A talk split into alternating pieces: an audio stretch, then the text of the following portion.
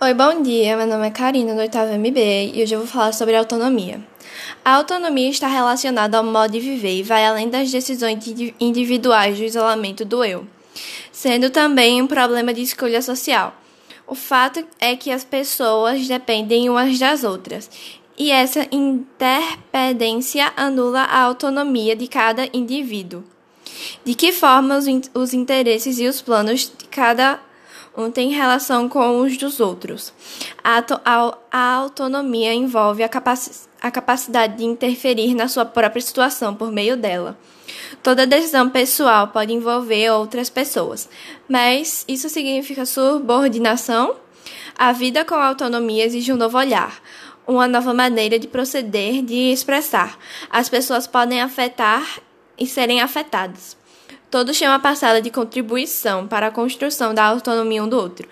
Pode-se afirmar, então, que a autonomia é uma corresponsabilidade?